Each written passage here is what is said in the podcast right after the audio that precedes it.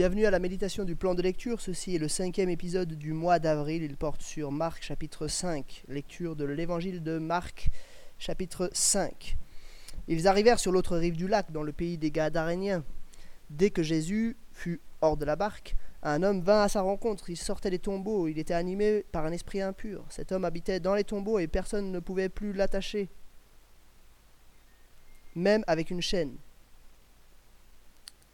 En effet, Souvent, on l'avait attaché avec des fers aux pieds et des chaînes, mais il avait cassé les chaînes et brisé les fers, et personne n'avait la force de le maîtriser. Il était sans cesse, nuit et jour, dans les tombeaux et sur les montagnes. Il criait et se blessait lui-même avec des pierres. Il vit Jésus de loin, accourut, se prosterna devant lui, et s'écria d'une voix forte Que me veux-tu, Jésus, fils de Dieu, du Dieu très haut Je t'en supplie, au nom de Dieu, ne me, ne me tourmente pas. En effet, Jésus lui disait Sors de cet homme, esprit impur. Il lui demanda quel est ton nom? Mon nom est Légion, car nous sommes plusieurs, répondit-il. Et il le suppliait avec insistance de ne pas l'envoyer hors du pays. Il y avait là, vers la montagne, un grand troupeau de porcs en train de chercher à manger. Tous les démons le supplièrent. Envoie-nous dans ces porcs, afin que nous entrions en eux. Il le leur permit aussitôt. Les esprits impurs sortirent de l'homme et entrèrent dans les porcs, et le troupeau se précipita du haut de la falaise dans le lac. Il y avait environ deux mille porcs. Ils se noyèrent dans le lac. Les gardiens du troupeau s'enfuirent et allèrent le rencontrer, euh, le raconter dans la ville et dans, les campagnes. Les gens allèrent voir ce qui était arrivé. Ils vinrent vers Jésus et virent le démoniaque, celui qui avait eu la légion de démons, assis, habillé et dans son bon sens. Et ils furent saisis de frayeur. Ceux qui avaient été témoins de la scène leur racontèrent ce qui était arrivé au démoniaque et au porc. Ils se mirent à supplier Jésus de quitter leur territoire. Comme il montait dans la barque, ceux qui avaient été démoniaques le supplièrent, demandant, à l'accompagner. Jésus ne leur permit pas, mais lui dit Va dans ta maison, vers les tiens, et raconte-leur ce que le Seigneur a fait pour toi, comment il a eu pitié de toi. Il s'en alla et se mit à proclamer dans la décapole tout ce que Jésus avait fait pour lui, et tous étaient dans l'étonnement. Jésus regagna en barque l'autre rive, où une grande foule se rassembla autour de lui. Il était au bord du lac. Alors vint un des chefs de la synagogue du nom de Jairus. Lorsqu'il aperçut Jésus, il se jeta à ses pieds et le supplia avec insistance.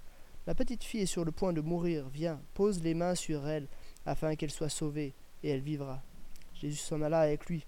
Une grande foule le suivit, le suivit et le pressa de tous côtés. Or, il y avait une femme, atteinte d'hémorragie depuis douze ans. Elle avait beaucoup souffert entre les mains de nombreux médecins, et elle avait dépensé tout ce qu'elle possédait mais cela n'avait servi à rien. Au contraire, son état avait plutôt empiré. Elle entendit parler de Jésus, de Jésus, vint dans la foule par derrière et toucha son vêtement, car elle se disait Même si je ne touche que ses vêtements, je serai guérie. À l'instant même, son hémorragie s'arrêta et elle sentit en son corps, corps qu'elle était guérie de son mal.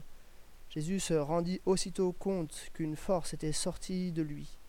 Il se retourna au milieu de la foule et dit Qui a touché mes vêtements? Ses disciples lui dirent tu vois la foule qui te presse et tu dis qui m'a touché? Jésus regardait autour de lui pour voir celle qui avait fait cela. La femme effrayée et tremblante, sachant ce qui, ce qui lui était arrivé, vint se jeter aux pieds de lui et dit toute la vérité. Alors il lui dit Ma fille, ta foi t'a sauvée. Pars dans la paix et sois guérie de ton mal. Il parlait encore quand les gens arrivèrent de chez le chef de la synagogue et lui dirent Ta fille est morte pourquoi déranger encore le maître? Dès qu'il entendit cette parole, Jésus dit au chef de la synagogue N'aie pas peur, crois seulement. Et il ne laissa personne l'accompagner sauf Pierre, Jacques et Jean, le frère de Jacques, le frère de Jacques. Ils arrivèrent à la maison du chef de la synagogue où Jésus vit du tumulte, des gens qui pleuraient et poussaient de grands cris. Il entra et leur dit Pourquoi faites-vous ce tumulte Et pourquoi pleurez-vous? L'enfant n'est pas morte, elle dort. Il se moquait de lui. Alors il les fit tous sortir. Prit avec lui le père et la mère de l'enfant et ceux qui l'avaient accompagné. Il entra là où l'enfant était couché. Il la prit par la main et lui dit Talita Kumi, ce qui signifie Jeune fille, lève-toi, je te le dis. Aussitôt la, la, jeune fille se leva et se mit à marcher, car elle avait douze ans. Ils furent aussitôt remplis d'un grand étonnement. Jésus leur adressa de fortes recommandations pour que personne ne le sache, et demanda qu'on donne à manger à la jeune fille. Jusqu'ici, la lecture de Marc chapitre 5. Je vais faire deux remarques sur ce chapitre. La première remarque, c'est donc les versets 1 à 20. On a la guérison de ce euh, démoniaque euh, de l'autre côté du lac, euh, au pays des Gadaréniens. Donc là, on est, premièrement, ce qu'il faut, soulever, c'est qu'on est hors territoire formel d'Israël. c'est d'ailleurs pour ça qu'il y a des ports hein, qui sont là. et on a cet homme qui est habité d'une légion de démons.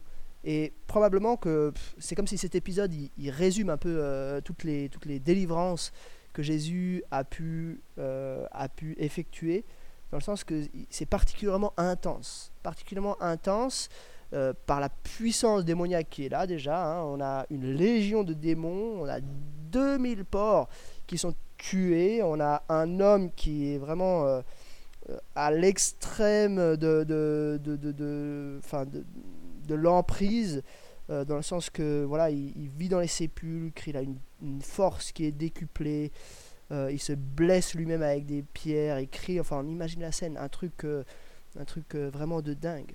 Mais c'est aussi particulièrement fort dans la reconnaissance des démons que les démons font de Jésus. Hein. quand il arrive, ils, disent Que me veux-tu, Jésus, fils du Dieu très haut? Je t'en supplie, au nom de Dieu, ne me tourmente pas. Donc on voit une puissance démoniaque extrême, mais euh, tremblante face à Jésus, face à la puissance de Jésus. donc on voit, euh, on a vu hein, à la fin de l'épisode précédent euh, que Jésus était, était, supérieur même à la nature. Et ici on voit que Jésus est supérieur à, au monde démoniaque. Et, et, on le voit d'une manière particulièrement euh, intense dans ce passage. On voit aussi que Jésus est, c'est comme s'il y en avait une petite touche d'un ministère en dehors d'Israël. Hein. Déjà, il va au pays des Gadaréniens, mais il est renvoyé et il envoie cet homme un peu euh, proclamer euh, ce, qui s'est passé. Et cet homme le proclame dans toute la décapole. Donc la décapole, c'était hors du territoire d'Israël. donc voilà, clairement, on a comme une petite touche euh, missionnaire de Jésus qui, qui, va euh, faire un miracle là et qui laisse un homme de ce côté-ci. Ça, c'était la première remarque. Maintenant, deuxième remarque, euh, on a comme un sandwich dans les versets 21 à 43. on a l'histoire de Jésus qui est, appelé pour aller vers la fille du chef de la synagogue. Entre-temps, on a euh, la guérison de cette femme qui est atteinte d'hémorragie, et puis ensuite on revient à la fille qui est morte entre-temps, et puis qui, euh, qui euh, va être ressuscitée. En tout cas, Jésus va dire, non, elle dort seulement. Donc, voilà, il y, a deux événements de la petite fille de 12 ans qui entourent un événement de la femme qui est atteinte d'une paire de sang depuis 12 ans. Et c'est comme si Jésus nous révèle une double, euh, là aussi on a de manière particulièrement intense deux immenses guérisons qui comme pointent vers deux, grands, euh, euh, deux grandes délivrances que Jésus va opérer. Cette femme, premièrement, atteinte d'une perte de sang depuis 12 ans. Quel était le problème de cette femme? Elle était mise au banc de la société. Pourquoi? Pour des raisons d'impureté si vous lisez hein, dans l'Ancien le, le, Testament, euh, les, livres, les, textes sur la pureté dans le livre du Lévitique, euh, vous verrez que une perte de sang comme ça, c'était euh, l'impureté. Donc il y, avait il y avait une question d'impureté de, devant Dieu à cause de cette perte de sang. On était inacceptable devant Dieu à cause de cette perte de sang. On était impur. Et puis c'était vécu au niveau de la société, au niveau culturel aussi. Euh, cette femme ne pouvait pas s'approcher de Dieu. Et donc un peu symboliquement, Jésus, en guérissant cette femme, il montre qu'il va apporter lui-même la pureté euh, euh, là où il y a l'impureté. Et puis, donc première chose, il nous libère de l'impureté. Deuxième chose, il nous libère de la mort. Et là, on a cette petite fille hein, qui, est, morte.